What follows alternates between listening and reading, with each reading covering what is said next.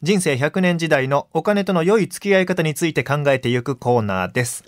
アウェイクの頼れるお金のかかりつけ医、高塚さんです。おはようございます。おはようございます。今週もよろしくお願いします。はいよろしくお願いします。幕張メッセで開催されましたハンドメイドフェスタ、高塚さんの会社フィナンシャルクリエイトも参加されましたけども、はいえー先週末行われましたが、このアウェイクを聞いてくださっている方も、数多く高塚さんのもとに訪れ、そうですね。高塚モーデをしてきたと。えー報告して、もう LINE が続々届いてまして。ありがとうございますえーはいえーラジオネーム飯島さんという方から、はい。先日幕張ハンドメイドフェスタで高塚さんに直接家計診断をしてもらいましたいつも聞いている声で診断、えーなんとも贅沢な時間でした。難しいことがよくわからない私に分かりやすく説明してくださって私たちの老後と子供たちの教育費の出費が重なることで不安でしたが高塚さんのなんとかなりそうですよ。大丈夫です。という言葉に安心しました、はい。勉強しますというメッセージいただきました。はい。ありがとうございます。はい。あの、本当にですね、たくさんの方に2日間声かけていただきまして、本当にありがとうございます。うん。で先ほどの方は多分あの、年金定期便を直接お持ちいただいた方で、ええあの、この先週の放送を聞いて、あの、ハンドメイドフェスタに家計診断したいって来ていただいた方で、うん本当にありがたかったですね。うんはい。もう何組かの方は私が直接お話もできたので、うんまあ、やっぱりこう、今、本当に困ってる方たくさんいて、うんもっともっとアドバイスしていかなきゃなって、こう、改めて身を引き締めた機会でもありましたね。ねえ、はい。高塚さんと写真撮ったって言ってね、皆さん送ってくださってありがとうございます。ますねはいそんなハンドメイドフェスタもありましたが、はいえー今日はね、こんなメッセージ届いてます。はい。えー60代の、えーラジオスタッフ。アウェイク、えーアウェイクの最年長スタッフですけど、はい。えーこんなメッセージ、高塚さんにぜひぶつけてほしいと。はい。いうことで。わかりましえーうちのマダムと、はい。マダム奥さんですね、はい。うちのマダムと米ドル預金アメリカドルの預金の話をしていたら、うん。最近米ドル定期の高金利キャンペーンが頻繁にあるよねという話になりました、確かに年8%とかあるんですよねと、うん。えー売りと買いで1ドルについてえー1ドルにつき2円の差があるということと、えー円で払い戻すときに手数料を取られる、うん。えーさらには自動的に税金が20%かかるので、うん。超円安局面ではリスクが大きいと思うのですが高塚さんはどう思いますかというはい質問です。ありがとうございます。はい。まあ、あの、愛さん、奥様のこと、マダムって呼ぶんですよね。うん。これ、素敵だなとフ。ランス気取りだから。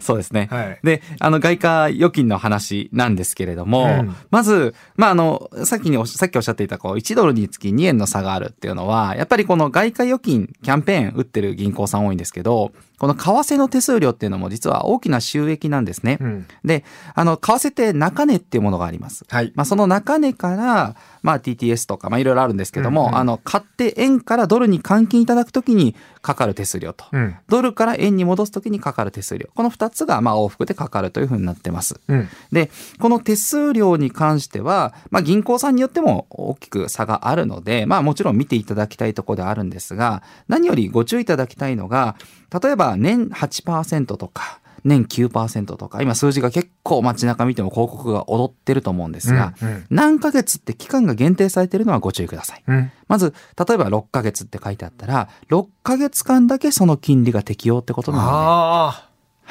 例えば年8%であ。うん。6ヶ月やってたら、6ヶ月間の間、つまり4%ですね、半分の。はい。その金利受け取って、その後は通常の金利に戻るよということにはなっています。分かった。じゃあ最初だけ年率8%ってドンって書いといて、はいただし、えー最初の半年間だけですね小さい字で書いてたりするそうですね。こともあるはいと気をつけてくださいってことまあですね。、実際には、その、円じゃないと入れ、いけない、いけないよというのが、ふあの、ルールになってるほとんどで、うん要するに円価をドルに換金して入れてくれるなら、要は手数料でも儲かるし、そうですねところで結構取ってる銀行さんとかも多いです。そうなんです。だから僕これ見た時にね、はいその年率8%とか9%とか言って、そのこれ銀行側がこうリスク取ってるはいじゃないですか。はいなんだけど、手数料の幅を広げておけば、手数料収入が安定して入ってくるから、そうですね。そっちの方で、えーまあ利益を取っといて、はい。えーその銀行側、金融機関側としては、で、で、大きなパーセンテージをちょっとお客さんにお返しできるようなそうですね。仕組みになってるのかなと思ったんですけど、はい、合ってます、大体。合ってますかね。また、新しいお客さんの囲い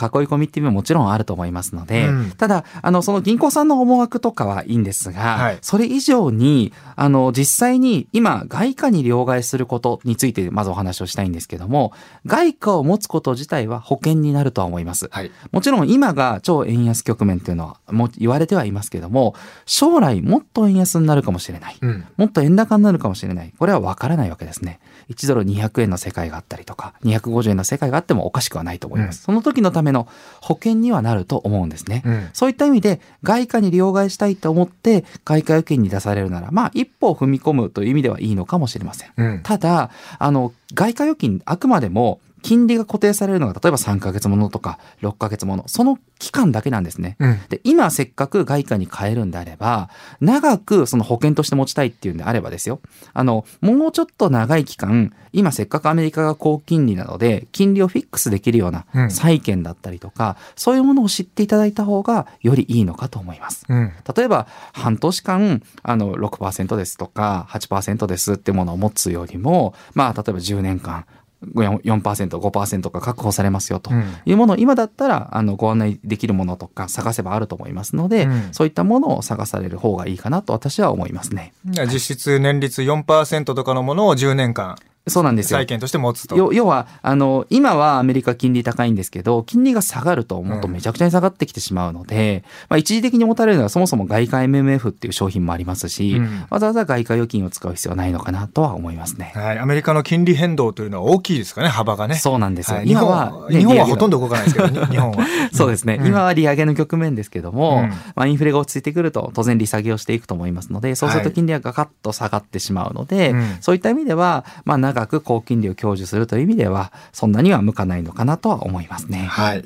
今日は最近目にしがちなアメリカドル預金で年率8%や9%大きなパーセンテージをアピールしている場合があるので、はいえそれをお気をつけてくださいという。まあ、一見良さそうなんですけどね。うんはい。まあね、そんもうまあまあ自己責任でね やってみてもらうのはいいかもしれません。はいあ短い期間本当にその期間ぴったりで下ろすんだよってんだったら、まあいいのかもしれないですけどもねそれ。だからお金に余裕がある方はねそうです。例えば本当に6ヶ月後にうんお子さんの留学の費用で外貨で貯めといて払わなきゃいけないんだと。はいはいその時に為替変動があるから、じゃあ6ヶ月の預け先、あ、これいいじゃんって使うんだったらそれぴったりなんですよ。なるほどでも10年後とか20年後とか、まあまたは5年後とか、うん将来のためにうん外貨持っとくぞっていう方が、あ、今目先いいからってやるんだったら、もうちょっと長いもの長いでいいんじゃないかということですね。はい。え今日の放送の内容、うアウェイクのポッドキャスト、または Spotify、Apple のポッドキャストでも聞いていただけますので、聞き直ししてみてください。はい過去の放送分も聞くことができます。お願いします。フィナンシャルクリエイト代表取締役、高塚智博さんでした。ありがとうございました。ありがとうございましたまた来週お願いします。はい、お願いいたします。